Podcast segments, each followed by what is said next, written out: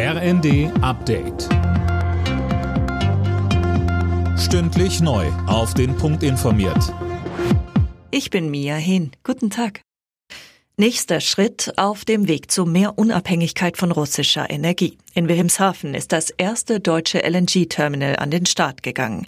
Bei der feierlichen Eröffnung war auch Kanzler Scholz zu Gast. Er sagte, ein guter Tag für unser Land, ein gutes Zeichen auch an die ganze Welt, dass die deutsche Volkswirtschaft in der Lage sein wird, weiter wirtschaftlich stark zu sein, zu produzieren und mit dieser Herausforderung umzugehen.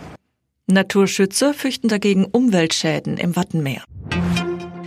Drei Jahre nach dem spektakulären Juwelendiebstahl aus dem Grünen Gewölbe in Dresden haben die Ermittler einen erheblichen Teil der Beute aufgespürt.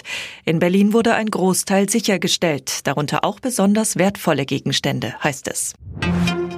Auch wenn Twitter-Chef Elon Musk jetzt die Sperrung mehrerer Twitter-Konten prominenter Journalisten wieder aufgehoben hat, wird sein Umgang mit dem Online-Dienst weiter mit Sorge verfolgt.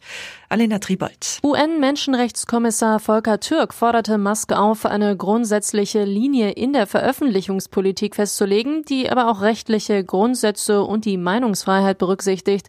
Seit Musk Twitter für über 40 Milliarden Dollar übernommen hat, sorgt er mit seinen Eskapaden bei dem Online-Dienst für Chaos.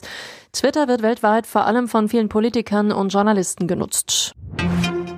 Bei der Fußball-WM rückt das Finale näher. Heute steht aber zuerst das Spiel um Platz 3 an. Kroatien und Marokko treffen ab 16 Uhr aufeinander. WM-Reporterin Jana Klonikowski. Spiel um die goldene Ananas, überflüssig. Das Spiel um Platz drei ist als Duell der Enttäuschten ja schon ein wenig verschrien. Für Marokko ist es heute aber auch die Chance, weiter Geschichte zu schreiben. Sie sind ja schon jetzt das beste afrikanische Team aller Zeiten bei einer WM und könnten das mit einem Sieg noch krönen. Und bei Kroatien ist es das letzte WM-Spiel in der Karriere von Superstar Luka Modric. Da wäre ein Sieg natürlich schöner als eine Niederlage. Alle Nachrichten auf rnd.de